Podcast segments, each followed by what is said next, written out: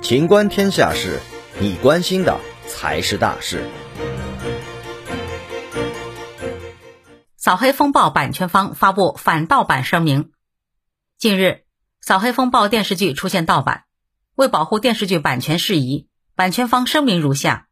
自九日电视剧《扫黑风暴》播出以来，受到了广大网友观众的喜爱与支持，播放量与口碑一路走高。但在互联网上，有人未经许可擅自非法传播、销售电视剧《扫黑风暴》的盗版内容，严重扰乱了电视剧《扫黑风暴》的正常播放秩序，侵犯了出品方已经播出平台的合法权益，也对创作者以及观众造成了极大的伤害，涉嫌构成刑事犯罪。希望广大网友观众通过合法平台观看电视剧《扫黑风暴》，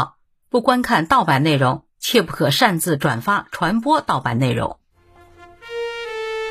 本期节目到此结束，欢迎继续收听《秦观天下事》。